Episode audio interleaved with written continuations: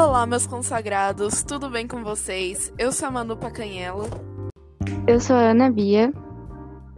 E eu sou a Brenda. E hoje nós temos dois convidados especiais. Meu nome é Maurício Mori, sou professor de teologia na Rede Adventista de Educação. Sou também mestre em teologia. Estou aqui para falar com vocês sobre relacionamento líquido. Eu, por outro lado, sou professor de filosofia, que é bem parecido, né? Meu nome é Gabriel Oti. Eu sou professor também na Rede Adventista e faço mestrado também no UNASP em educação. Então, gente, para a gente começar, a gente sempre começa com a definição do dicionário, mas como hoje temos pessoas geralmente mais experientes do que a Wikipédia, eu queria saber de vocês dois. O que é, é relacionamentos líquidos? De onde surgiu isso? É, deu uma base para o pessoal que não conhece, que nunca ouviu falar, porque a gente fez a, a, a gente fez no Instagram, né, é, perguntando quem conhecia e a maior parte das pessoas não conhecia. Então, a maior parte das pessoas nunca ouviram falar ou não, não fazia ideia do que seja, nem mesmo pelo, uso das palavras, né, que às vezes é auto-explicativo, mas muita gente não sabe. Então, a definição de vocês que estudaram a fundo sobre isso. O que é relacionamentos líquidos, modernidade líquida, o que, que, é ser líquido Nossa, na sociedade? Acabou com a gente, É, mas então. tudo bem. Você quer que nós criamos Chico Xavier e incorporemos Zygmunt Bauman nesse momento. Mas tudo bem, nós vamos nos esforçar nesse sentido, não é? O Gabriel quer começar? Quer que eu comece? Cara, de forma, de forma básica, né, esse termo ah, liquidez né, tem a ver com essa sociedade que se desfaz facilmente. Né?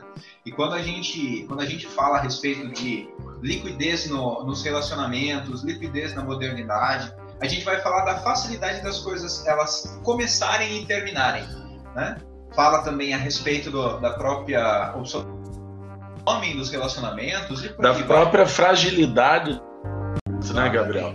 O, o relacionamento líquido, Bauman, é, ele fala que o que atrai no relacionamento hoje não é como você forma o relacionamento, mas sim a facilidade de você se desconectar daquele relacionamento.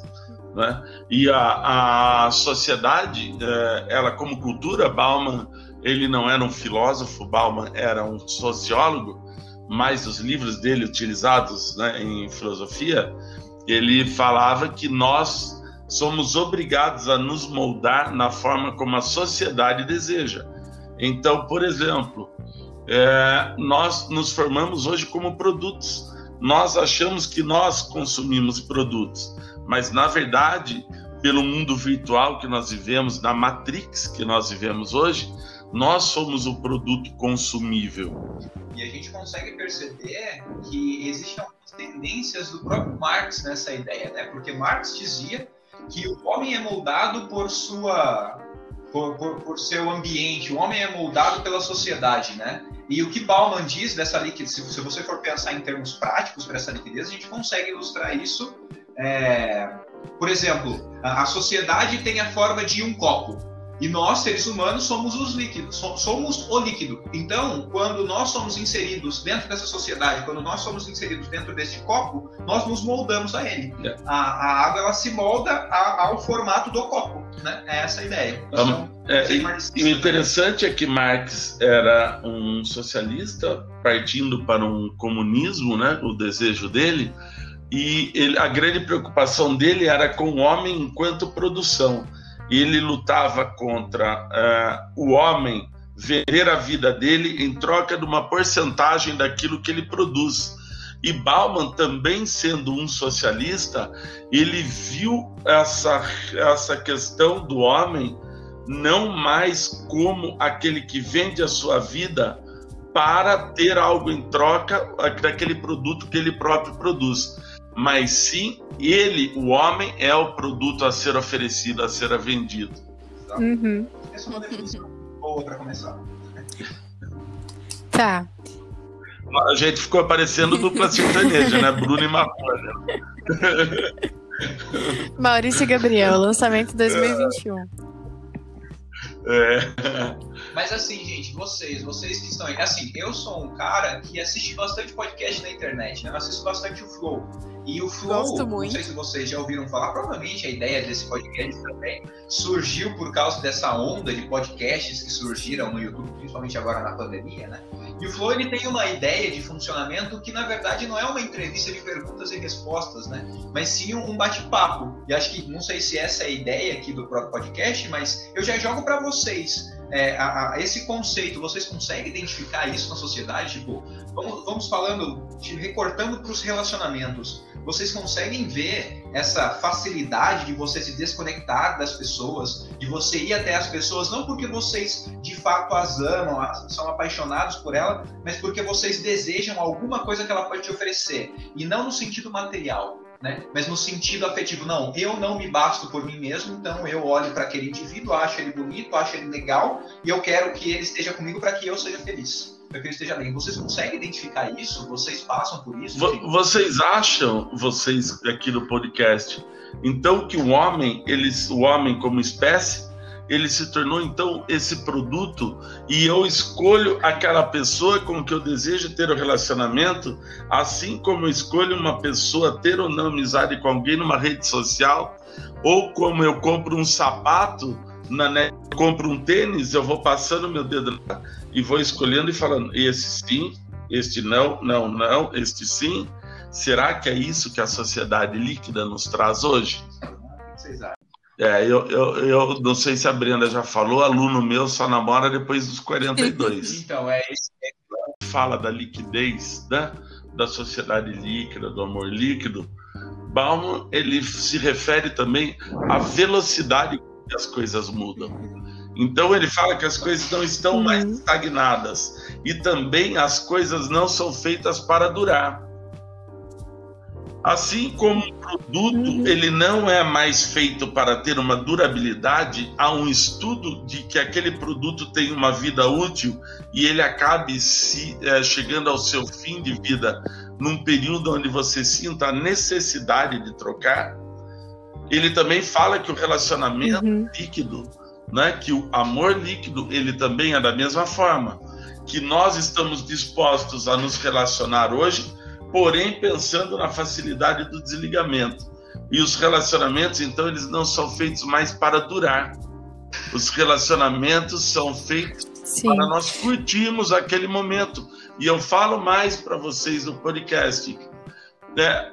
Nós podemos aproximar o relacionamento líquido ao o amor líquido ao uso de droga.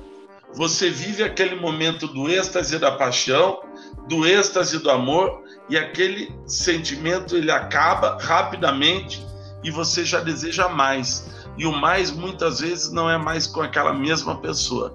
E você começa a voltar no seu menu, você começa a voltar no seu cardápio de possibilidades e você começa a escolher quem lhe dará aquela sensação novamente de da exposição à paixão, não é?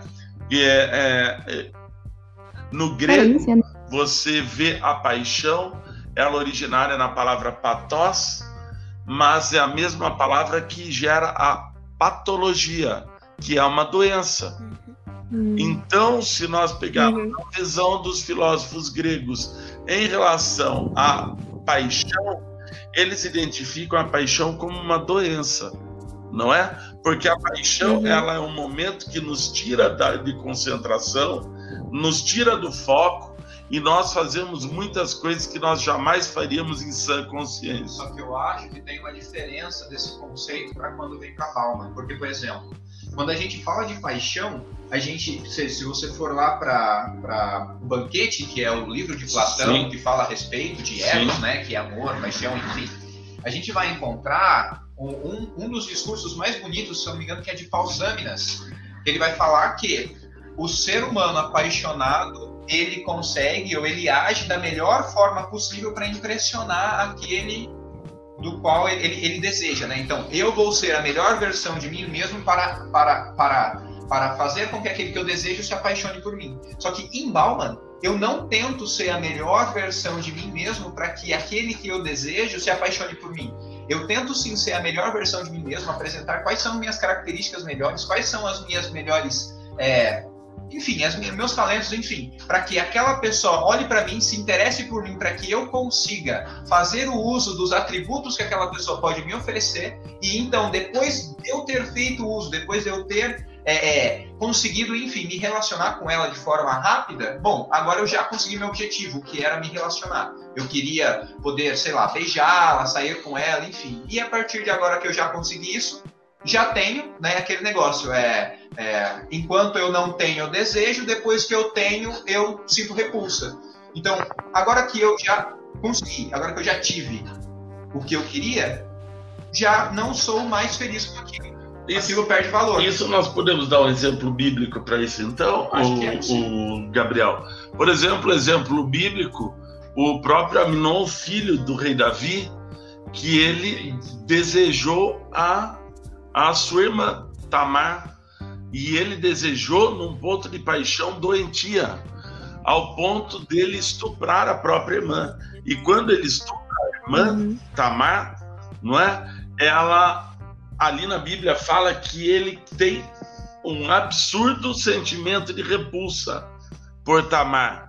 Então, isso que o Gabriel falou, essa paixão sentida se torna um uma repulsa, um sentimento de repulsa. Após você conseguir. Após você conquistar aquilo que você tanto desejou. O ser humano é um eterno, eterno insatisfeito, né? Quando a gente vai procurar um teórico que fala a respeito disso, e agora fugindo um pouco de Bauman, ainda que a gente encontre muito daquilo que, que esse cara fala, né, que esse teórico fala em Bauman, Schopenhauer vai chamar isso de vontade. É vontade de vida. A vontade de vida, ela, ela coloca um véu de ignorância na frente dos olhos do ser humano, em que ele não consegue mais observar as pessoas para além daquilo que ele quer delas. Então ele vai e tenta se satisfazer. E a partir do momento que ele possui as pessoas, né, eu, homem, possuo uma mulher, e satisfaço os meus desejos, minhas vontades, aquele véu de ignorância, ele sai da minha, da minha mente. Então eu vejo o que eu fiz, eu vejo como foi, e aquilo agora me faz sentir repulsa.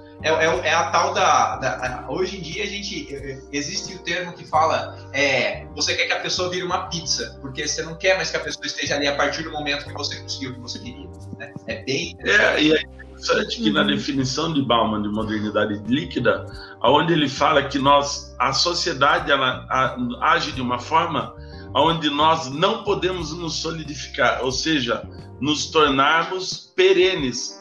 Então, é, quando nós somos expostos a qualquer tipo de pressão, Bauman ele compara, por isso a modernidade líquida, ele nos compara aos líquidos e ele fala que quando nós sofremos alguma pressão, nós automaticamente nós partimos para o lado contrário daquela pressão quando ela vem, ou nós tomamos uma outra forma.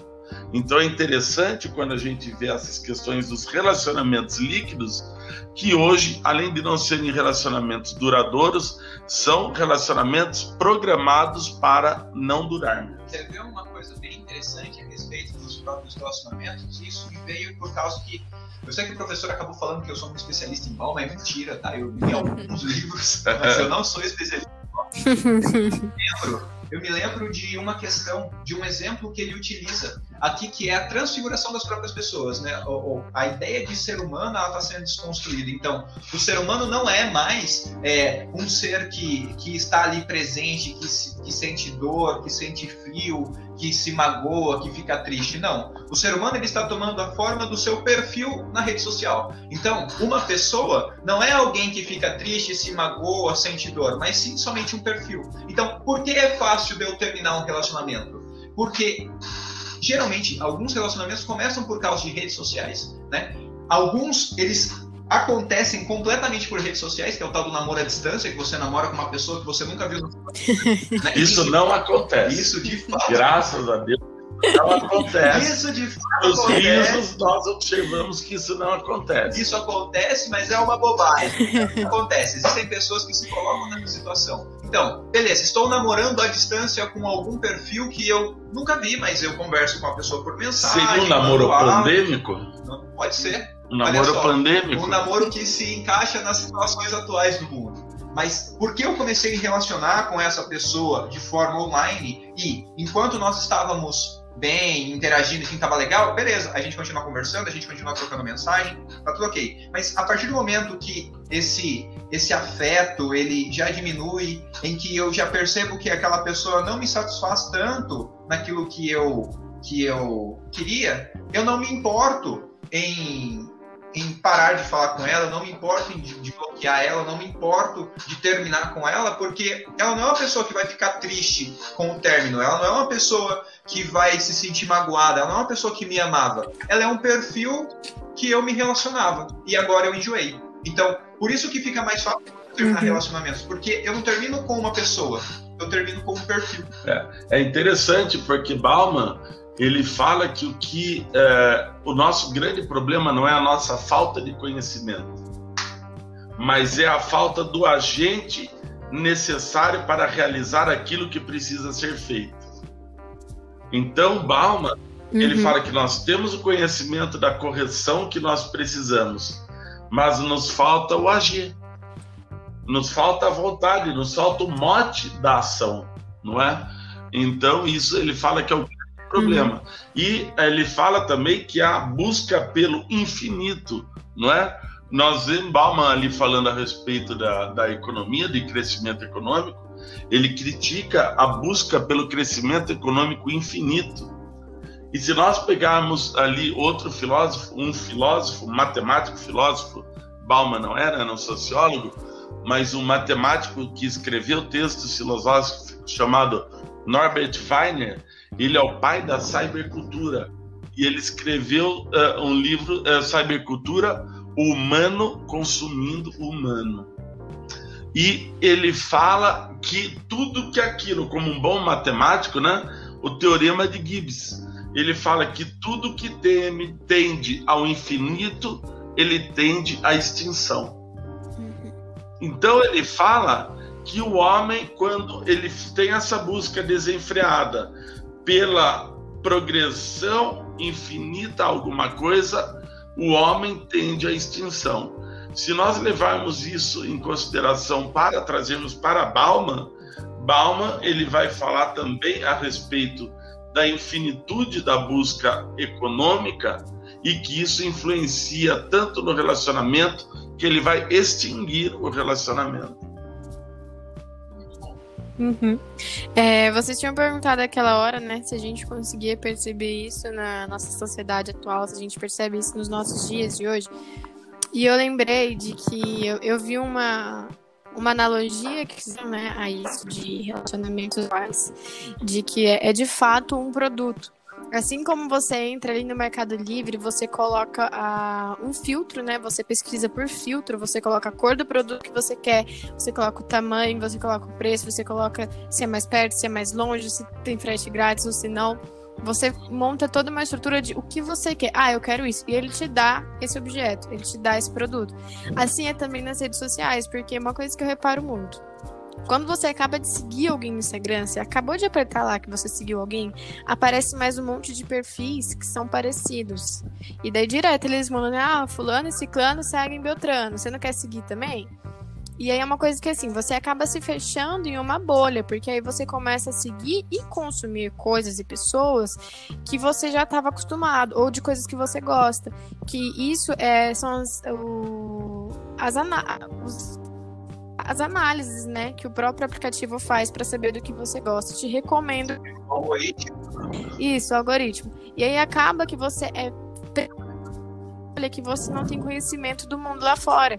E isso aconteceu muito comigo durante a pandemia, durante a quarentena que teve no ano passado, porque eu comecei a usar mais né, as redes sociais, ficar mais nos grupos em que eu fazia parte. Então eu estava literalmente presa na minha bolha de cristãos, por exemplo. Eu estava presa na minha bolha que concordavam em tudo que pensavam como eu pensava. Então, na minha cabeça, todo mundo seria daquela forma. Na minha cabeça, qualquer cristão que eu encontrasse concordaria comigo do que eu estava falando. E quando você sai desse mundo virtual e vai para o mundo real, você percebe que as coisas não são de fato assim, você não consegue lidar com isso. Eu, por exemplo, tive dificuldade em lidar com isso quando eu saí dessa minha bolha e percebi que não é todo mundo que vai sempre ser como eu, amigos. Então, é, a, a eu parei para pensar né, nisso que vocês estavam falando. As próprias redes sociais, serviços de streaming, eles vão te recomendar o que eles sabem que você gosta. E isso te prende em um mundo que vai ser só seu. E você não vai conseguir é, ver o mundo das outras pessoas e enxergar o mundo das outras pessoas através do ponto de vista delas. E isso acaba sendo um grande problema pelo menos para mim, foi um grande problema que eu comecei a é, problemas de, de, de com pessoas. Foi foi a, os primeiros problemas que eu tive sociais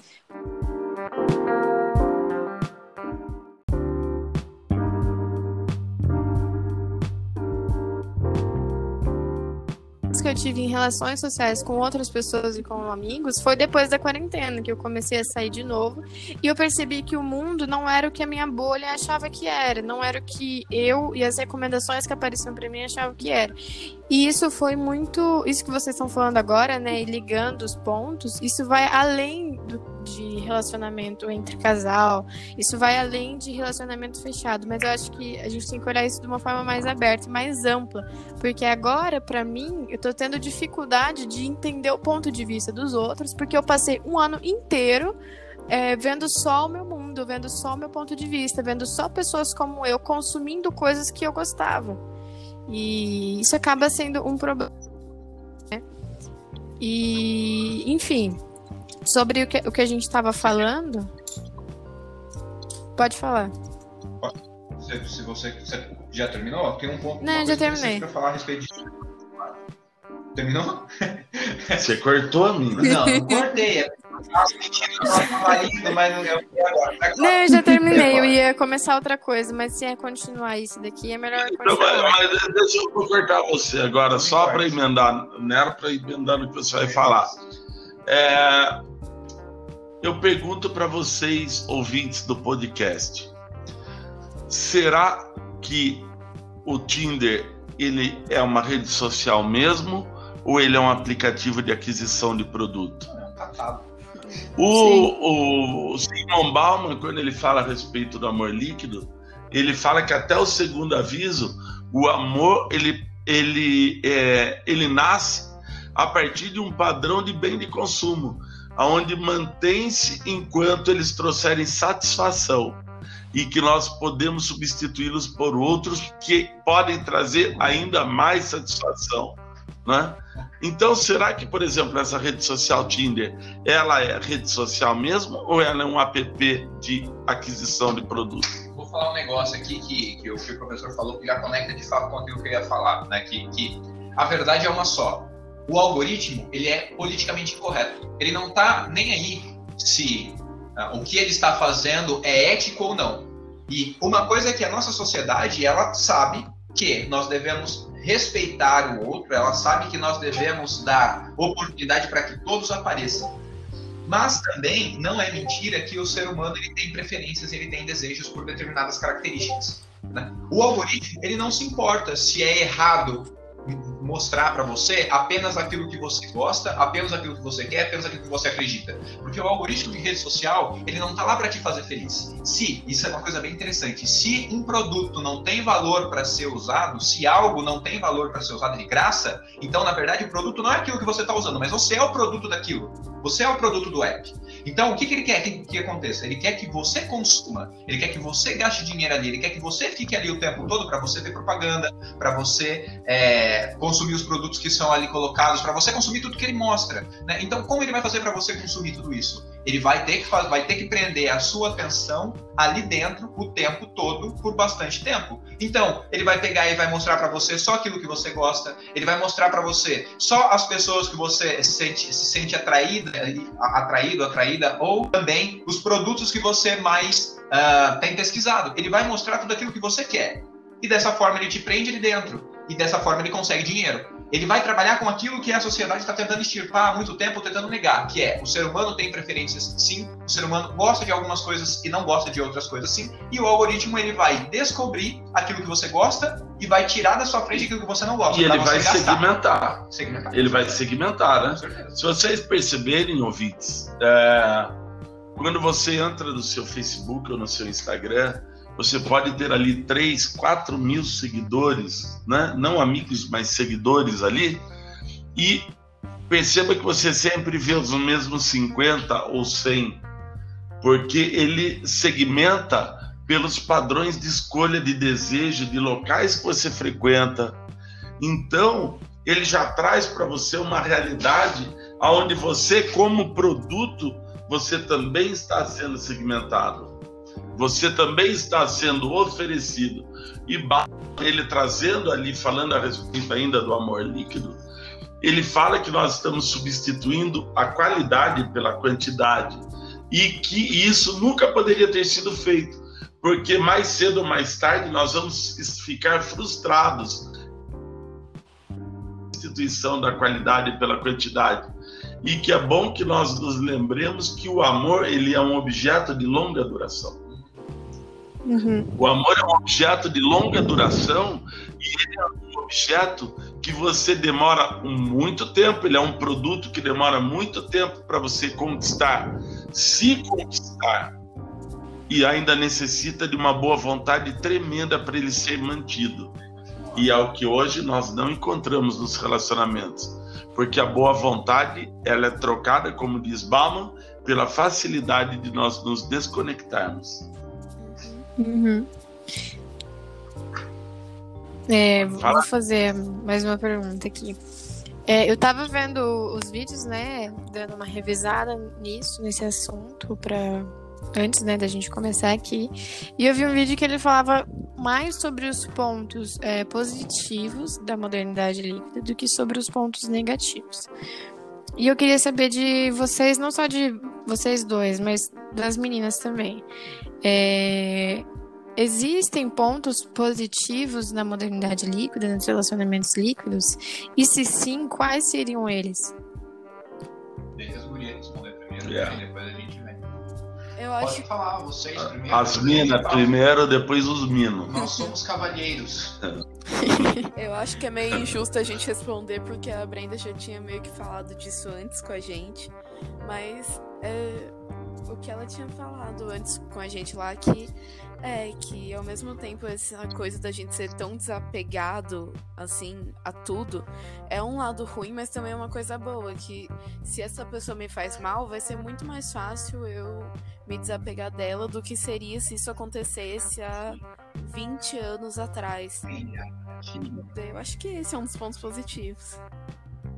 Sim, eu concordo. A, a modernidade líquida ela traz uma velocidade para a vida que é uma velocidade que nós nunca vimos antes. Nós temos as facilidades que o mundo hoje oferece, que nós não tínhamos há poucos anos atrás, não é? Nós temos facilidades para aprender, nós temos facilidades para é, conseguirmos aquilo que nós desejamos, seja ali um objeto, seja algo de valor, ou seja mesmo uma pessoa. Nós temos essa facilidade hoje ao alcance verdadeiramente das nossas mãos. Porém, eu, eu como um, um estudioso da filosofia e da teologia, eu tenho um pensamento bem pascaliano, porque eu sempre eu vejo o lado negativo da coisa. Eu, é. eu, te, eu tenho uma dificuldade em observar somente os lados positivos, porque como Pascal eu sempre peso os lados negativos primeiro. E é o que acaba tornando assim a minha forma de pensar. Mas eu vejo essas facilidades, como vocês disseram, da desconexão de um relacionamento tóxico, isso é muito bom. Isso é muito bom. Mas quantos relacionamentos tóxicos nós vamos gerar até que nós encontremos um verdadeiro amor ou até que nós encontremos a depressão? Uhum. Deixa, deixa eu perguntar para vocês, em algum momento vocês vão falar para a gente falar dos pontos negativos ou esse é o momento para a gente abordar esse... Nós só estamos falando do negativo. Não, não, porque... É, esse é o momento de falar dos pontos positivos. negativos. A gente já tá falando do negativo. É só os pontos positivos agora, né? Mas então, para mim tem sim a, a, a, o lado positivo sim nisso. Né? O, o, próprio Cortella, ele vai falar, o Cortella e o Carnal, ele vai falar, um ser humano que é um ser humano que não muda numa sociedade que está em constante mudança, ele vai ficar para trás. Então, você ser alguém, você ser tipo um metamorfo, você ser tipo um Metamorfo é bom. camaleão, digamos assim, né? Que você se adapta às situações, isso é muito bom, porque a nossa sociedade ela está mudando muito rápido. Se você é uma pessoa que tem dificuldade de mudar, você tem uma dificuldade de, de, de se transformar, você vai sofrer na nossa sociedade. É só a gente ver as pessoas mais velhas, né? Ah, e o que acontece com Uhum. o fato de, de, de elas não conseguirem acompanhar a tecnologia o quanto elas ficam para trás. Eu tenho um avô, esse avô ele tem uma televisão extremamente tecnológica, mas ele não consegue ah, entrar no menu e colocar e configurar a televisão para que ela funcione. E todas as vezes que eu ensino para ele como faz, é como se eu estivesse tentando ensinar grego para mim mesmo. Eu- ele não aprende. Ele não aprende. Então, tipo assim, se você não tem facilidade em mudar, você acaba ficando para trás. A nossa, sociedade, a nossa sociedade ela é capitalista consumista. E a característica do consumismo é que você vai produzir muito e você vai consumir muito. E, E há você- necessidade de que hajam pessoas para consumir aquilo. Exatamente. Com, capa- Triste, porém verdade. né, com capacidade para consumo. E veja, nós não somos comunistas. Nós não estamos defendendo nenhum sistema aqui. Mas estamos fazendo observação a respeito do próprio tema. Pois é, só para finalizar o meu pensamento, é isso que eu penso. Se nós vivemos numa sociedade que está em constante transformação, sermos nós, seres humanos, que também estão de acordo com essa transformação, que têm capacidade de se transformar junto com a sociedade, é uma coisa boa para gente, né? Pelo menos na adequação com a sociedade. Agora, se isso é bom para os relacionamentos, então já te- existe um problema aí. Ah, mas isso a gente comenta na hora que vocês pedirem. É, só fazendo uma correção aqui. O livro do Norbert Weiner chama Cybercultura, o uso do humano pelo humano. A melhor tradução, né? Que o meu livro é em inglês e eu fiz uma tradução ruim, mas a tradução mais correta é Cybercultura, o uso do humano pelo humano. É um livro que eu indico para vocês lerem. Uhum. É. Que que. Vocês estão falando? Não, não, pode falar. É comentário aleatório só. É. Ah, tá. É, então, que, que a gente estava falando aqui sobre. Vocês estavam falando, a gente foi primeiro pelos pontos negativos, depois a gente volta nos negativos, que a gente sabe que tem mais do que os positivos. Mas o que que eu, eu, Brenda, vejo? Tem esse ponto positivo de que você pode facilmente desprender de algo que te. Não apenas em relacionamentos, como também em um emprego. Porque assim, ó, eu, Brenda, eu não me vejo na minha vida futura em um só emprego. Eu gostaria muito de pensar em uma só profissão para seguir o resto da minha vida, mas eu gosto de muitas coisas. E eu quero, eu sei que eu tenho as minhas fases e que em algum momento eu vou querer ser tal coisa, e outro momento eu vou querer ser outra coisa.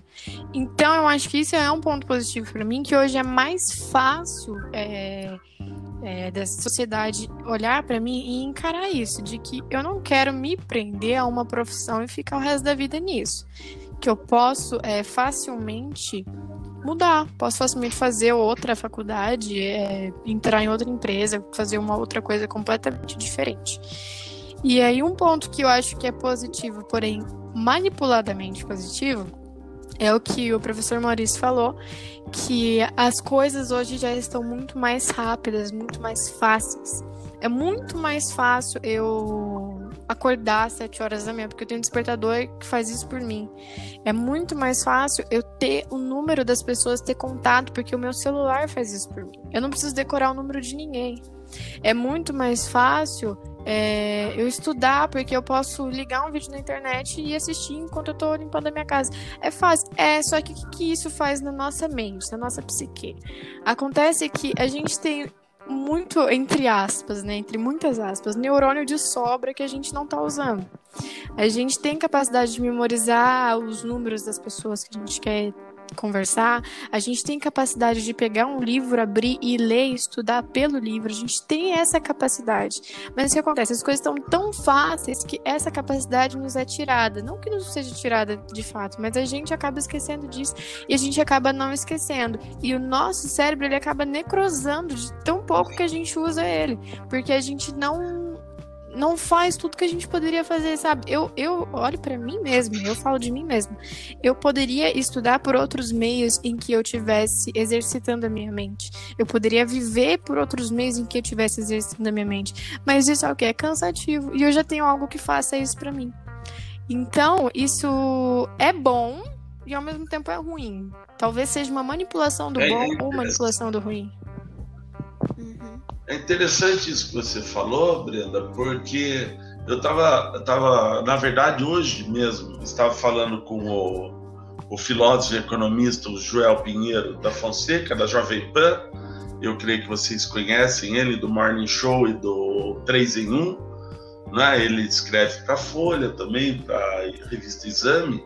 E a gente estava falando que hoje, no mundo com tanta informação, tanta informação, onde era para nós sermos muito mais cultos e mais preparados do que nós somos hoje, mas na verdade nós estamos regredindo e voltando a uma ignorância quase pré-histórica, porque hoje teorias que já nem estavam mais em pauta, por exemplo, como a Terra plana, ela volta. Uma teoria aonde o, o, a Terra deixa de ser uma esfera e volta a ser um- uma teoria da, da plana, uma Terra plana. Então, estou dando um exemplo extremo, mas coisas que antes nós já havíamos abandonado, essa modernidade líquida, essa facilidade, essa velocidade que as pessoas conseguem jogar as suas opiniões numa internet e atingir ali os seus seguidores, elas começam a formar uma pseudociência, um pseudoconhecimento, o que acaba tornando uma regressão, inclusive física.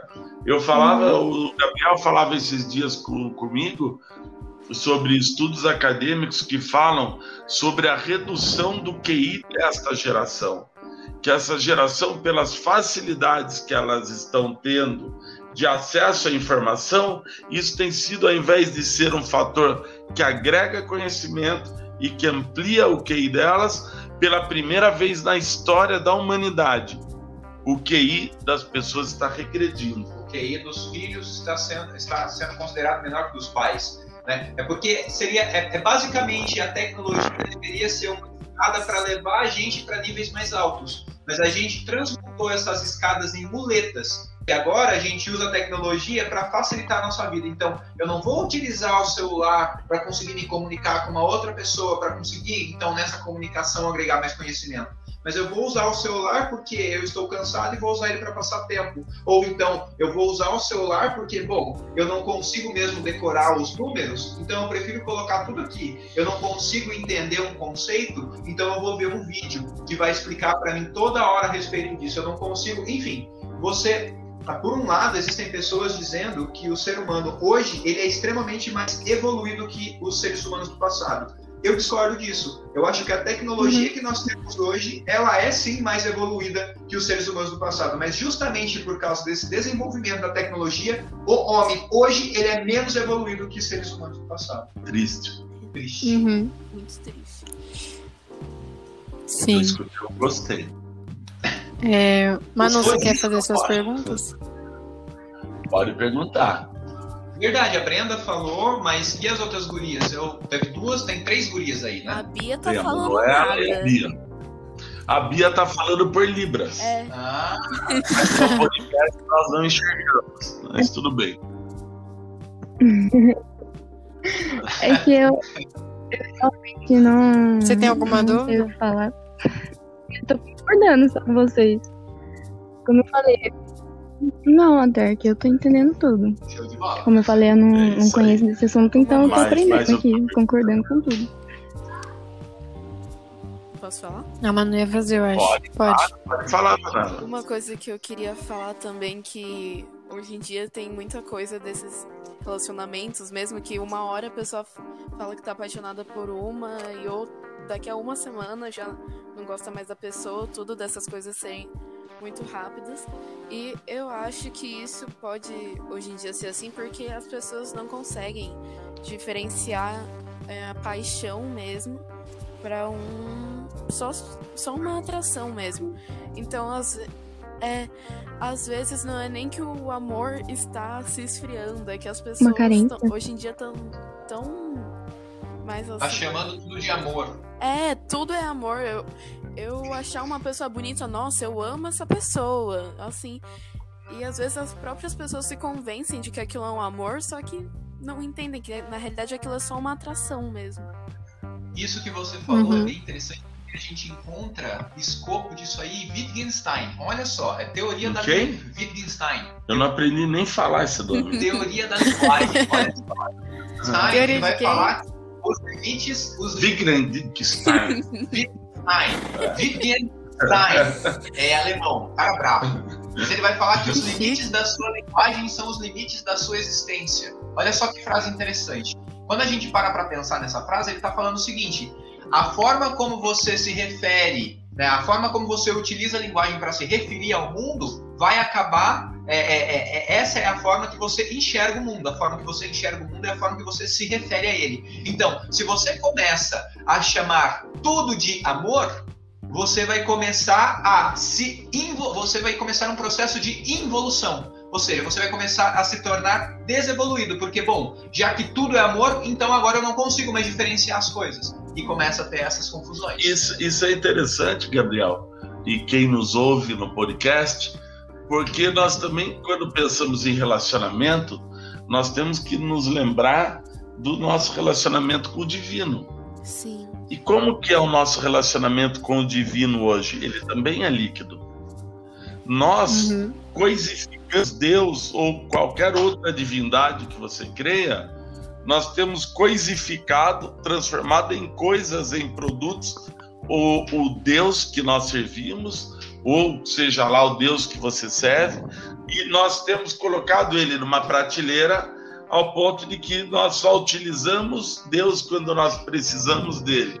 Então, quando nós temos uma necessidade que nos faça sobrepor aquilo que eu acho que eu sou capaz de resolver, então eu vou lá, pego o meu Deus na minha prateleira e, como um gênio da lâmpada, eu passo a mão ali e peço para que ele resolva alguma coisa para mim. E trazendo Uhum. também o pensamento de um outro filósofo, que eu também vou falar bonito aqui, Vamos se me então. permite, Kierkegaard, um filósofo dinamarquês, e aonde ele fala que o ser humano, que o homem na busca pelo espiritual, ele o faz hoje em três instâncias: ou no desespero, ou na angústia, ou na morte. Que são as Uhum. três formas que Kierkegaard vê que o homem se achega até a Deus. Porque o homem não tem mais chegado pelo amor, mas ele chega nesses momentos, principalmente do desespero, da angústia e na morte, porque o ser humano, até a uma, uma idade tenra, até um bom tempo ali, vai até os 40 anos de idade, 45, que ele é imortal. Ele não tem a percepção da É morte. Mas depois, quando começa a dobrar o cabo da Boa Esperança e avistar as Índias Orientais, daí que é o meu caso, por exemplo, nós começamos a ficar mais sensíveis ao tema morte. E começamos a buscar mais a Deus porque nós sabemos que estamos nos aproximando dele. Essa, essa questão que o Maurício acabou se referindo agora, de coisificar a Deus e tudo mais, de certa forma, a gente consegue entender isso também como se adequando à nossa sociedade líquida, né? Porque, bom, nós estamos numa sociedade em que o consumo é o padrão mundial. Logo, então, se co- consumo, se eu for entender consumo como a necessidade de adquirir coisas novas, faz sentido eu ter um Deus que eu só vou em busca dele quando eu vejo que quero algo e que esse algo está distante da minha capacidade de conseguir. E é um Deus líquido. Ele é um Deus tipo McDonald's, fast food. É. Porque a Uhum. gente acha que nós vamos passar na cabine e fazer o pedido, nós damos a volta e retiramos o pedido pronto. Eu vou, peço, Senhor, eu quero tal coisa, me ajuda. Olha só, eu vou te dar isso aqui, eu vou te dar uma quantidade X de dinheiro, que é o que eu posso dar, e agora você me dá um carro, e agora você me dá uma casa, e agora você me dá um relacionamento perfeito, e agora você me dá alguém que eu ame. Então é uma troca. Literalmente uma troca, como se Deus. Um Deus de barganha. Exatamente, como se Deus fosse simplesmente um, um vendedor que está ali do lado da vitrine e que você chega com ele com uma quantidade X de dinheiro, ele te proporciona aquilo que você quer. E, e é interessante que nós estamos discutindo aqui num grupo é, específico que nós temos no, no WhatsApp e que a gente fala, nós estávamos falando a respeito do paradoxo de, paradoxo de Epicuro, não é? Da potência de Deus, da onisciência de Deus e da incapacidade de ele ser benevolente ao ponto de extinguir o mal, esquecendo de que Deus ele é regido por regras, esquecendo que também ali os filósofos da época da filosofia medieval, o grande istmo deles, o mote deles era gerar a discussão, a discussão para que o pensamento ali nascesse. E quando nós trazemos isso para nossa para nossa vida também ali falando do paradoxo paradoxo de Epicuro, nós trazendo para a nossa vida e lembrando ali, como hoje a gente comentava com o Joel Pinheiro, em relação ao mestrado dele, onde ele falava de Tomás de Aquino, então ao amor que a teoria aquiliana fala que Deus possui.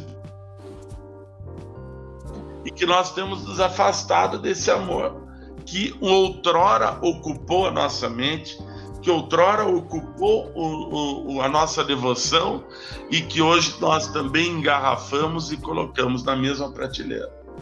Uhum. É, eu vi mesmo um vídeo que falava sobre a fé líquida, que, assim, resumidamente, o nosso inconsciente, quando a gente é, vê Jesus como um homem, né, no tempo que ele esteve aqui na Terra, quando a gente vê que Jesus veio como homem, a gente vê ele como igual a nós. E isso, nosso inconsciente acaba colocando as nossas características nele, criando um novo Deus. Um Deus também líquido. Um Deus que também se adaptar, vai se adaptar ao que a gente quer.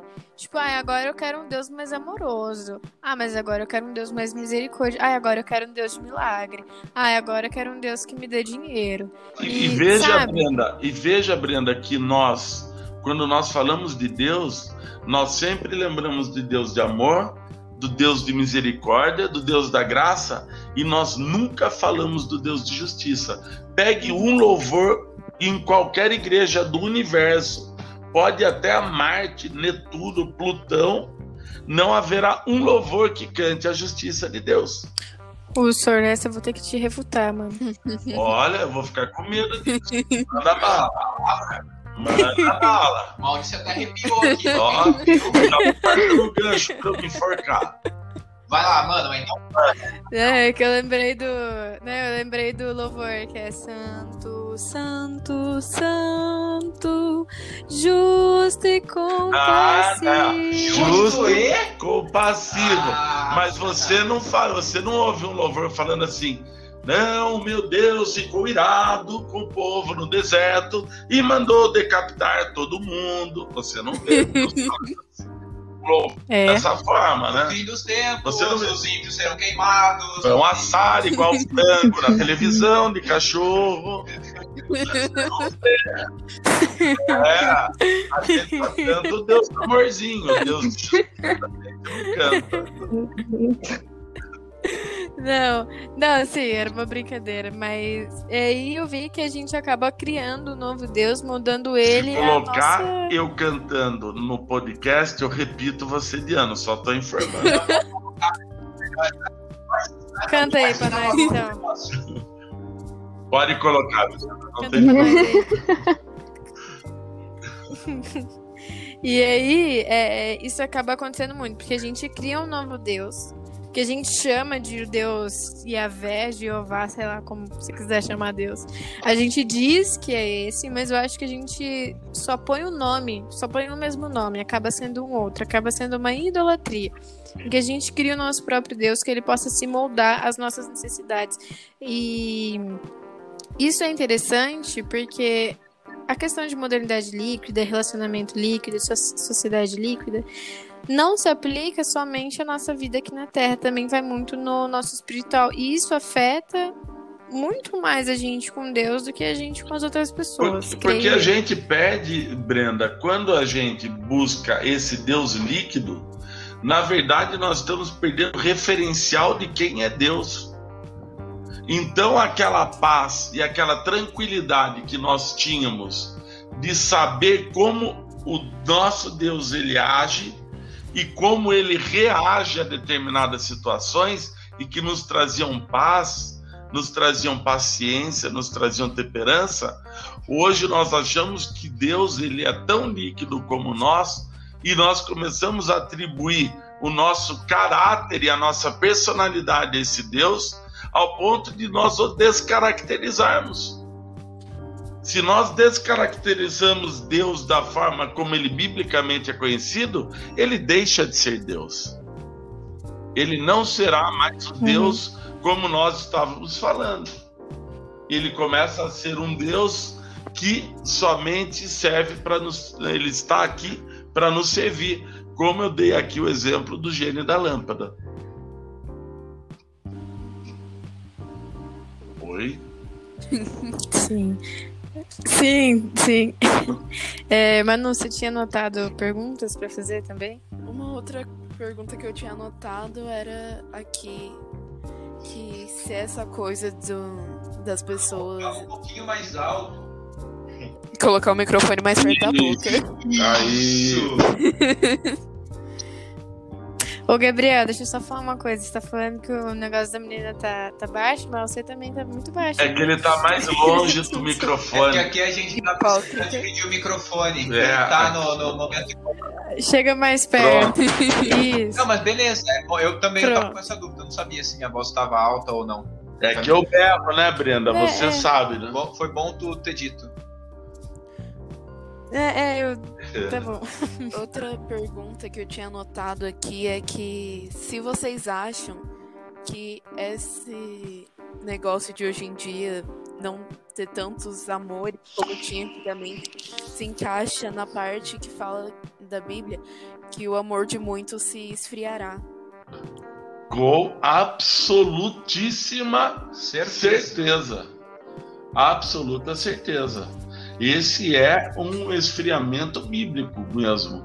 Eu creio nisso. Nós estamos vivendo o tempo dos fim, do tempo do fim. Mas eu creio que esse esfriamento ele é bíblico mesmo. Eu tenho um ponto, né? Essa questão do, do esfriar o amor. Olha só, qual, qual, que é a minha, qual que é a minha pegada aqui? É, bom, a gente precisa entender qual é que é do pecado, né? Qual é que é a do pecado? Pecado ele é o afastamento do ser humano, que é a imagem de Deus, do divino.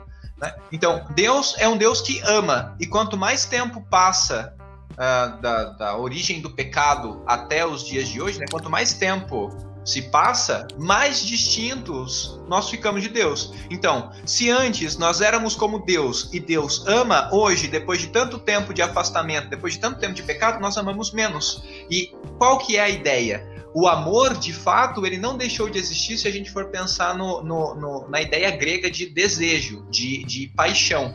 Mas ele deixou de existir na, na, da forma divina, que é eu amo ao outro e faço pelo outro aquilo que deve ser feito, aquilo que é bom. Hoje, depois de tanto tempo de afastamento, o que acontece? Eu amo a mim mesmo e eu faço para mim aquilo que eu acho que é bom. Então, esse amor, o amor ele continua existindo, só que eu deixei de amar tanto e comecei a amar mais a mim mesmo. O meu desejo, ele não é para o outro, meu desejo não é em relação ao outro, meu desejo é em relação a mim mesmo. E quando o outro entra na parada, é como que esse outro vai satisfazer o meu desejo, não é como eu vou satisfazer o outro, não, é como o outro vai satisfazer a mim mesmo, né? O amor ele virou, ele virou para mim.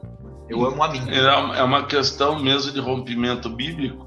Quando Jesus fala que os grandes mandamentos são amar a Deus sobre todas as coisas e amar ao próximo como a ti mesmo, e veja, nesse tempo de amor livre, na verdade, nós não estamos amando o próximo. E quando nós não estamos amando ao próximo, isso quer dizer que nós sequer nos amamos. Olha só que interessante, você falou de amar a Deus acima de todas as coisas e amar o próximo como a nós mesmos. Isso mudou. Nós amamos Deus depois de amarmos todas as coisas que nós temos. E nós amamos o próximo depois de amar a nós mesmos. E será que nós amamos? Inversão. Ou será que nós, Gabriel, nós depositamos naquela pessoa a esperança que ela vai me devolver um amor que sequer eu fui capaz de entregar. E deposito Uhum. toda aquela esperança na pessoa como se ela fosse a solução para a minha carência amorosa. E daí, quando essa carência não vem, eu entro no sentimento depressivo. Eu acho que é a- essa é a questão da felicidade, cara. Sim. A gente vai para um outro, para uma outra vibe. aqui Felicidade agora. líquida? Pode ser, pode ser. A gente vai para uma outra questão. Aí. É, e vai longe. Viu? Só queria falar pra vocês que. Pra vocês dois e pro pessoal que tá ouvindo, que sobre amor a gente tem um episódio só sobre isso, onde a gente abordou muito sobre o amor e a gente falou muito também sobre esse negócio de amar esperando algo em troca, ou amar querendo receber sempre alguma coisa pra cobrir o que a gente teve que dar, sabe? Então, se você quiser ouvir só sobre o amor, especificamente sobre o amor, a gente tem um episódio inteirinho sobre isso. Fazer a nossa propaganda. Só isso, meu amigo. É isso aí. certo, tá certo. E você tem mais alguma coisa, Manu? Agora só tem as perguntas que a gente pediu lá pro pessoal no Insta. Eu posso, antes de vocês falarem as perguntas, então, é, fazer um comentário rápido? Né? A gente estava falando lá no Uhum. começo a respeito dessa questão do. Bom, ah, é bom é, essa, essa, essa questão de relacionamentos líquidos, de amor líquido, porque eu não me apego tanto à pessoa e quando é um relacionamento ruim, eu consigo então me desapegar fácil, não sofrer tanto com o término e tudo mais. Só que isso significa que nós estamos buscando um conceito estoico, que é a apatia, que é a apatia, né? Bom, já que felicidade, para que eu seja feliz significa que eu vou ter que comparar. Felicidade é o inverso da tristeza, do sofrimento. Então, sou feliz quando não estou sendo triste. Então a gente vive numa montanha russa. Lá em cima estou feliz, mas que para eu estar lá em cima eu preciso ter passado pelo, pelo, pelo lá por baixo, né? Eu preciso ter estado triste, estado triste. Então, qual que, tá, qual que foi o ponto positivo colocado aqui? Bom, é, o relacionamento líquido, esse meu desligar fácil das pessoas é bom porque aí eu não sofro tanto. Só que quando você entra por esse lado, significa também que você está se privando de viver a sensação. E é uma sensação maravilhosa. E eu digo porque eu sou um cara que se apaixona muito, que gosta da ideia do amor. Então, assim, você, você se priva da ideia de sentir o que é a felicidade. Você se priva da ideia do que é sentir o amor verdadeiro, porque você, com medo de sofrer por causa do amor, você prefere não amar. Só uma explicação aqui a Uhum. respeito do estoicismo. O estoicismo é a busca da felicidade absoluta, não é? É um não sofrimento, na Não verdade. o sofrimento. Eu vou ser feliz Não é? quando eu não sofro. Quando eu não sofro, aí eu serei Uhum. feliz. Então é a busca da felicidade absoluta. E será que a gente alcança essa felicidade absoluta? Eu acho. Né? Mas aí- Difícil nós Aí afirmarmos. cabe o episódio sobre estoicismo, com É. certeza. bem É uma boa, o episódio sobre estoicismo é uma boa. Sim, Por favor. verdade. Se a gente. Mas eu acho que a verdade absoluta só seria com Cristo. A felicidade absoluta, né? É. Também Concordo. acho. Se a gente Concordo. ficar tentando buscar uma felicidade absoluta aqui, o máximo que. Tipo, não ter tristezas, o máximo que a gente vai ficar vai ser sempre naquele meio termo. Porque se a gente não tiver tristeza, não tem como a gente aproveitar a felicidade. Porque a gente não vai saber o que é estar, tipo, no fundo do poço. Daí. Exatamente, que até eu tinha separado aqui uma frase de Bauman para encerrar o, o podcast, mas eu vou usá-la agora para falar a esse respeito. Bauman, numa entrevista, ele foi perguntado assim: o que o senhor diria aos jovens? E Bauman ele fala o seguinte: eu desejo que os jovens percebam razoavelmente cedo que há tanto significado na vida quanto eles conseguem adicionar isso a ela, através de esforço e dedicação. Que a árdua tarefa de compor uma vida não pode ser reduzida a adicionar episódios agradáveis. A vida é maior que a soma de seus momentos. Nossa. Uhum. Muito chique. É. Nossa, fiquei um pouco extasiada, né? Assim. Mas é, eu ainda tenho mais duas perguntas para fazer, assim, resumidamente, né? É, dá um contexto histórico da modernidade líquida. Ela começou, não, não, é, eu vi que tem alguma discussão, né, sobre quando foi que ela começou e vi que alguns dizem que ela não teve um começo de fato, mas sim é um processo que ainda está acontecendo. É, porque ela vem depois do mas... modernismo, né? Sim.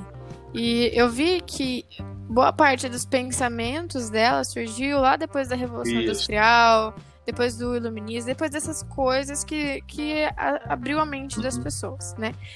E aí eu vi que Bauman, ele, ele escreveu alguns Le, livros, onde neles ele Bauman assim, é um, filo, um sociólogo moderno, moderno que eu digo é da nossa época. Ele estava vivo até agora há pouco tempo. 2000. Né? Até uns quatro anos Isso. até. Pode falar, é. desculpe. É. E. Não, digo. E daí Bauman, ele escreveu é, em alguns dos de, uns livros dele antigos, né? Ele tinha escrito e ele tinha falado neles a respeito da pós-modernidade, né, entre aspas. Isso. E ele falou sobre a pós-modernidade que seria, hipoteticamente, o período em que nós estamos vivendo hoje. Isso. Porque Bauman depois, não concorda ele... com esse termo pós-modernidade. Por isso que ele usa Sim. modernidade líquida. Sim, ele tinha escrito um livro onde ele falava sobre. Um não, né? Ele tinha falado, acho que, se eu não me engano, em dois livros, ele falou em um um período lá dentro sobre a pós-modernidade. E depois de um tempo ele escreveu um livro onde ele refutava a si próprio, dizendo que a pós-modernidade seria um engano. Uhum. E, e por, por, que, que você acha que isso aconteceu? Como que ele descobriu, né, entre aspas, que isso é um engano ou que a pós-modernidade é um termo equivocado, né? As, as, palavras que ele mesmo usa, é um termo equivocado e que dá uma falsa falsa informação sobre nós. Por que, que ele, ele chegou a essa conclusão? Por que, que ele fez isso? Por que, que teve esses dois livros onde ele, um, em, um, em alguns deles ele apoiava e mais tarde ele foi se auto-refutar, né? Um termo mais assim. É, o que, que aconteceu? O que, que ele percebeu que ele viu que isso era equivocado? Então, na, na verdade, o que, que acontece com ele? Ele via que a, o período da modernidade, onde ele chamou de modernidade sólida, ele estava ali chegando ao fim. E quando ele traz o conceito da, da pós, ele na verdade não ele, mas outros autores trazem esse conceito da pós-modernidade. Esse conceito da pós-modernidade ele ainda está ligado em relação à produção e ele está ligado em relação à objetificação.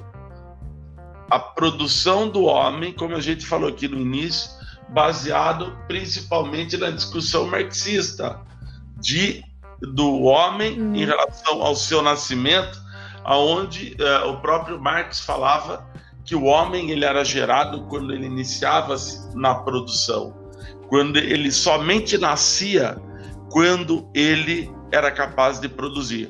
Estou trazendo um linguajar mais contemporâneo para o pensamento de Marx para ficar mais inteligível. E uh, Bauman ele viu exatamente essa questão do homem não mais ser o, o, ligado ao produto, mas o homem mesmo se tornar esse produto. Ele viu a lógica do consumo, porque ali ele via ali no, no pós-guerra, ele via ali uh, mais ou menos nos anos 60 que o, todo esse aparato de marketing fazendo com que o homem fosse alterado. E esse homem ele deixou de ter essa solidez que ele possuía no período moderno e ele começa a se tornar líquido, ou seja, sob a pressão do mercado, ele começa a se moldar em diversas formas e nessa velocidade absurda. Então ele percebe da, da fragilidade do homem em relação à lógica capitalista de consumo. Lembrando que Bauman era um socialista, então ele sempre vai ligar o seu pensamento à lógica capitalista. Então, essa percepção de Bauman de que a sociedade ela não suportava mais determinadas pressões que a modernidade oferecia à época para a modernidade sólida, Bauman então ele começa a se a discordar daquele pensamento de usar o termo pós-moderno, não é? Como algo revolucionário, mas sim trazendo esse pensamento da liquidez, onde ele identifica o homem como produto dentro das suas fragilidades e da sua é, não capacidade de sofrer pressão. Que na modernidade o homem conseguia se manter sólido enquanto ele sofria as pressões que a vida lhe oferecia. Uhum. E eu vi também que ele disse que o termo pós-modernidade ele é equivocado porque a única coisa que ele explica, né, e entre muitas aspas, explica ainda de forma errada, é sobre o que a gente não é mais. Mas ele não fala de fato sobre o que a gente é. Tipo, ele fala sobre o que nós não somos mais, mas o que a gente é no agora, ele não consegue explicar, talvez porque ainda não tenha tido um tempo suficiente para definir isso. É um termo vago, né? É, é um termo vago e, e, veja, e nós a cada dia, é, Brenda, Manuela, é, Ana, Ana Bia, a cada tempo que vai passando, eu creio que nós vamos nos tornar tão líquidos, tão líquidos, tão líquidos e correndo os riscos de virar vapor. Não, estou, estou, estou, estou falando seriamente eu acho que nós vamos mudar ainda o nosso estado para estado gasoso, porque aonde nós estamos partindo tanto para essa vida dentro das máquinas, aonde nós passamos ali a maior parte da nossa vida ali dentro, como numa verdadeira Matrix. Para quem assistiu o filme, quem não assistiu, eu recomendo. Hum. Porque, inclusive, ele é um comparativo, o, o volume 1 da Matrix a um comparativo com a própria Bíblia, e nós vemos que essa análise que Bauman faz, inclusive da globalização, nós vemos que é um movimento sem retorno. É um movimento que ele tende, como ali eu citei Norbert Weiner falando, que ele tende ao infinito. E essa infinitude vai nos levar, quem sabe daqui a alguns dias, nós sequer irmos para a escola, mas não da forma como nós já não estamos indo para a escola hoje, mas através, por exemplo, de realidade virtual. Quem sabe daqui a um, dois anos, nós não estaremos namorando por realidade virtual. Enquanto nós estamos dentro do nosso casulo, dentro de casa, fechados e inaptos ao relacionamento real. Porque o relacionamento real ele vai começar a ser temido pela sociedade. Hoje já é, né? Você veja a própria pandemia, ela já está guiando a sociedade para esse temor do encontro, né? Esse temor do nós nos relacionarmos pessoalmente.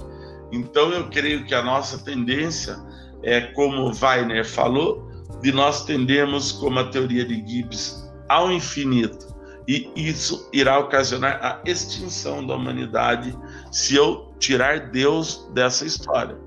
Se eu retirar Deus, nós tenderemos à extinção pela própria busca desenfreada do homem, pela velocidade, pelos relacionamentos virtuais e pela liquidez que nós nos encontramos hoje.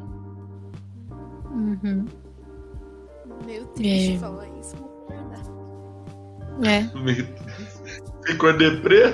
Coitada, desculpa. Como eu disse, Compra um videogame. Como eu disse, o meu pensamento é pascaliano. Eu sempre tá triste? vejo Fique pelo feliz. lado. Eu sempre vejo pelo lado mais negativo da coisa, né? É. Entenderam? É. Vocês, vocês haviam dito que tinha algumas perguntas que o pessoal tinha feito. Tem essas perguntas ou vocês já foram colocando elas no decorrer do podcast? Tem essas perguntas aqui. Ah, legal. Joga pra gente então e a gente finaliza. né? A gente tenta responder. Eu vou. A primeira pergunta aqui eu vou dar uma resumida, porque ela é meio grande. Mas é basicamente se tem como a gente sair desse sociedade líquida da gente voltar para o que era antes. Eu acho que é o que nós acabamos de falar. Eu acho que é um caminho sem volta. E esse caminho da sociedade líquida nós vamos tender ao infinito.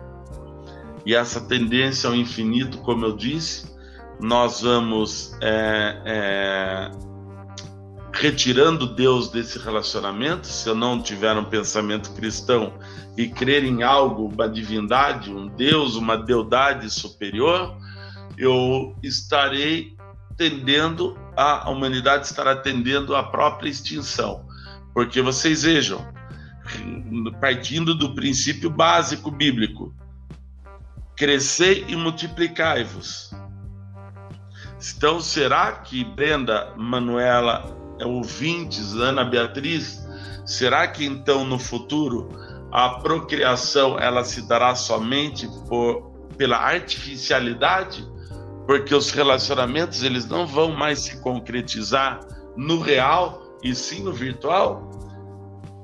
Eu e... acho, eu acho que a respeito dessa pergunta que foi feita, né, para tudo, para além daquilo que o professor Maurício falou, eu acho que, uh, infelizmente, a gente não vai conseguir voltar para trás, né? Não, não, vamos conseguir voltar ao que éramos, justamente porque a nossa sociedade é uma sociedade uh, capitalista que está em busca de capital e de dinheiro.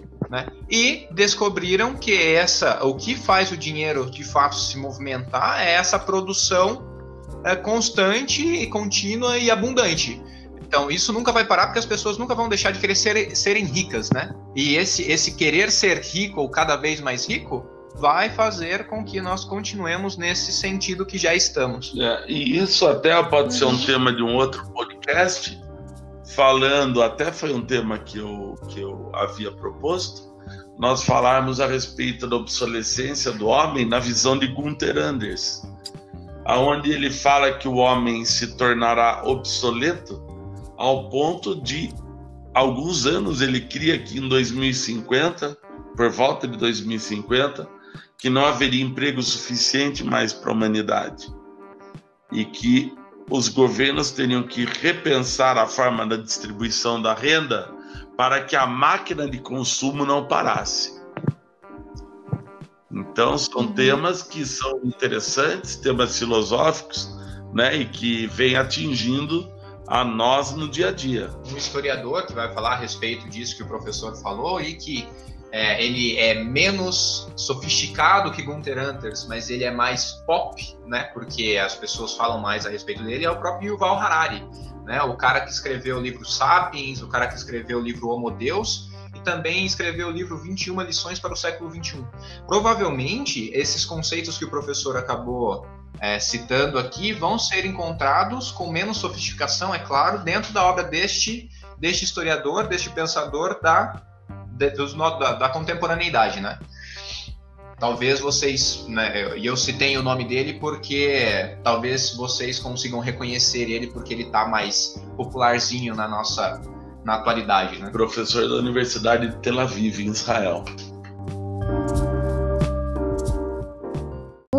Das entrevistas, né, que Bauman, Bauman deu, ele ele disse que uma das coisas importantes da sociedade é, cidade sólida que ele considera importante é de ter um planejamento já para o seu futuro, um planejamento para a sua vida. E ele diz que quando ele foi dar aula, né, uma das vezes em que ele estava dando aula, ele falou para o pessoal se eles tinham um planejamento para o futuro deles. E eles falavam, tipo assim, rindo, né, para o futuro, quem dera eu se tivesse um planejamento para o ano que vem. Então, é uma coisa que que isso se aplica ainda hoje, né? Isso que ele disse já, na época já fazia 20 anos, mas isso ainda se aplica hoje. A gente não tem muito bem um futuro. E se tem, geralmente é maleável. E, e aí eu tenho uma coisa a perguntar aqui, isso. O Sermão do Monte, pra gente não se preocupar com o futuro, nem com o que a gente vai comer, nem com que a gente vai se vestir, porque isso Deus já nos dá. Então, Jesus diz para a gente não se preocupar com o nosso futuro. E Bauman disse que na sociedade líquida as pessoas de fato não se preocupam mesmo com o futuro, com o que vão fazer da vida, ou se se preocupam, é, sabem que sabem completamente que pode ser que mude, pode ser que os planos mudem. E aí uma pergunta que eu tenho: Jesus pede para a gente não se preocupar com isso, mas será que esse não se preocupar tem a ver com não planejar? Porque quando eu planejo uma coisa, eu me preocupo totalmente em que aquilo aconteça exatamente como eu quero que aconteça. E se não acontecer, eu vou ficar triste. Então, é, essa preocupação com o futuro seria a mesma coisa que planejar o futuro? É, nós temos dois pontos aí. O primeiro é o pensamento em relação a Deus, né? Primeiro, Deus ele é desorganizado. Deus ele vive sem planejamento. Deus ele tipo assim, ele desejou, ah, hoje, ah, nossa, melhor vontade, eu vou criar a terra. Ou ele planejou tudo. Ah, me deu uma vontade, nossa, eu vou criar um homem vai ser a minha imagem e semelhança. Mas eu vou colocar alguns pedaços. Deus ele projetou tudo. Deus uhum. ele é, é ele é, é, organizado. Deus ele é planejador. Deus ele sempre é, é, deseja que nós também planejemos a nossa vida, porque aquilo que Jesus falou ali em relação a nós não nos preocupemos com o futuro, basicamente é isso o Sermão do Monte, mas desde que nós façamos a nossa parte. Se nós fazemos a nossa parte, é óbvio que Deus vai nos ajudar. Né? Eu já dei esse exemplo em sala de aula né? de é, é, nós temos que fazer a nossa parte porque Deus ele não vai mover uma palha por nós enquanto nós tivermos o livre-arbítrio. Nós escolhemos se nós vamos ou não vamos fazer alguma coisa. Como que eu posso desejar passar no vestibular se eu não vou estudar? Como eu posso querer cursar uma faculdade se eu não cursar o ensino médio? Como que eu posso desejar ter uma casa se eu não vou é, planejar ter essa casa? Deus ele é organizado, Deus ele não é um ser bagunceiro e Deus ele não é um ser largado. Mas trazendo agora a questão em relação a Bauman, o pensamento de Bauman, né? Vamos lembrar ali que Bauman ele nasceu em 39, então ele é pertencente ao que nós chamamos de geração B. Ele está entre a geração silenciosa e a geração baby boomer. É, a geração baby boomer ela inicia mais ou menos no fim da Segunda Guerra e a geração silenciosa inicia no, entre as duas grandes guerras. Bauman está no limite geracional ali. E naquela época, a geração de Bauman era uma geração, como a Brenda falou aqui, que tinha um só emprego, que tinha fidelidade ali no ao emprego que lhe foi dado, fidelidade ao patrão. Meu pai nasceu em 1939 também, apesar do meu pai ter sido médico, mas o único registro que ele tinha na carteira dele, o único, foi a vida inteira como professor da Faculdade de Medicina da PUC. Então veja, é uma questão geracional. Essas gerações novas, geração Y, que veio aí mais ou menos em torno de 1986, Geração Z, que é a geração de vocês, dos nascidos posterior ao ano 2000.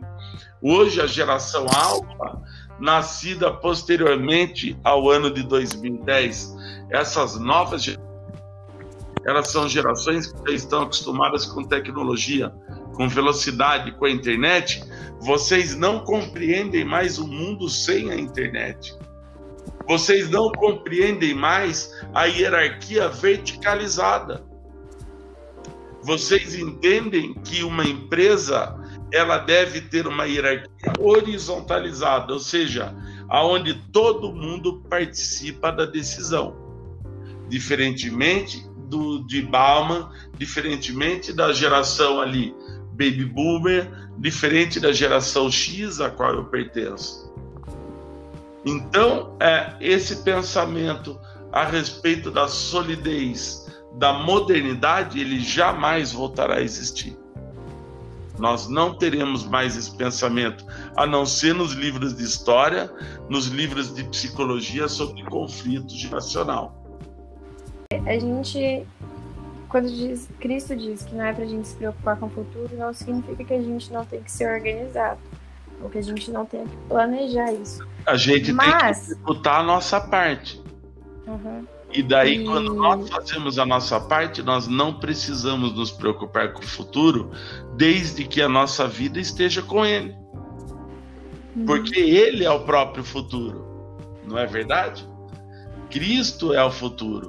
E se eu sou um cristão, eu creio em Cristo, e eu faço a minha parte, eu faço as minhas boas escolhas, eu realizo aquilo que eu preciso realizar para eu viver bem nesse mundo, então a minha vida está garantida em Cristo Jesus. Senão eu começo a entrar dentro daquela espiral que eu falei de Kierkegaard, aonde eu vou buscar Deus somente no desespero, na angústia e na morte. Uhum. E aceitar, né, que talvez o futuro que a gente planejou para nós mesmos não seja o futuro que Deus planejou. E que, por mais que a gente tenha planejado alguma coisa, que é importante, porque em alguns momentos o que a gente planejou também é o que Deus espera de nós, mas eu acho que a gente tem que ter essa consciência de que é, muitas das coisas que a gente crê que são boas pra gente, Deus já tem coisas melhores preparadas. Então, eu acho que é um, um- mais um ato de fé, né? De acreditar que eu possa ter planejado meu futuro inteiro, mas pode ser que isso não seja o que Deus quer para minha vida. E aí cabe a mim. O que, que eu vou fazer? Eu vou fazer o futuro que eu planejei ou o futuro que Cristo planejou para mim? Sobre isso, Isso. acho bem interessante, Brenda, porque ainda que você tenha em mente isso que você falou, para a maioria das pessoas, é, esse tipo de, de conceito, esse tipo de pensamento, ele é bem difícil de aceitar, porque isso requer muita humildade. Tem muita gente que fala, não, não é legal a ideia de eu ter que depender de Deus, A porque perda do autocontrole, É. ela, é, ela é dolorida. né? as pessoas falam, não, eu tenho capacidade suficiente de fazer as escolhas para minha vida. Eu não preciso de um ser superior para dizer o que é que eu preciso fazer. Só que isso tem a ver também com o crescimento gigantesco da ignorância das pessoas. Por que eu digo isso? Porque se, bom, não vamos dizer absolutamente, mas vamos só conjecturar. Se de fato existe um ser que é absoluto, se de fato existe um ser que criou tudo isso que nós conseguimos observar e ver, né? E não só não aqui na nossa realidade, mas no espaço. Se existe um ser dessa magnitude, com esse conhecimento, com essa capacidade, será mesmo que eu, ser humano falível que morro, tenho condição de saber melhor do que esse ser que me criou qual é o objetivo da minha vida? Isso é uma questão de isso é uma questão de você ah, se colocar no seu próprio lugar de criatura, ser humilde e falar não, é, eu tenho alguns pensamentos, mas eu sei que Deus tem pensamentos que são superiores aos meus. Então, sigo ele, sigo aquilo que ele me manda fazer. E dessa forma, sim, chegarei àquilo que é felicidade, né? Aquilo que é realização de fato. Né? Enfim, desculpa, foi só um comentário. Não, sim, exatamente isso. É, depende mais da nossa fé, né? É uma questão mais de fé do que uma questão de fato de pensamento, de linhas de pensamento. É, e é verdade, é exatamente isso que você falou.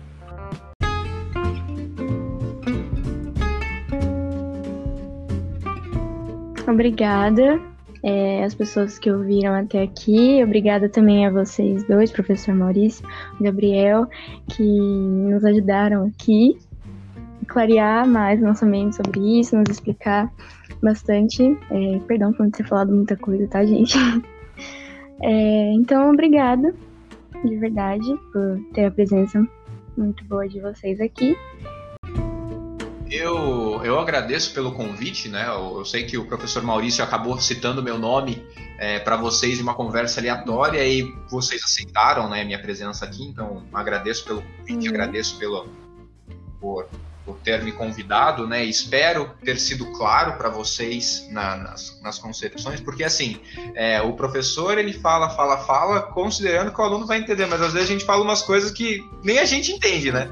Então, espero que tenham entendido, espero que tenham, que tenham gostado. E assim que tiver uma nova oportunidade, que vocês verem a necessidade, quiserem minha presença aqui, pode chamar, que eu aparecerei com Uhum. todo prazer.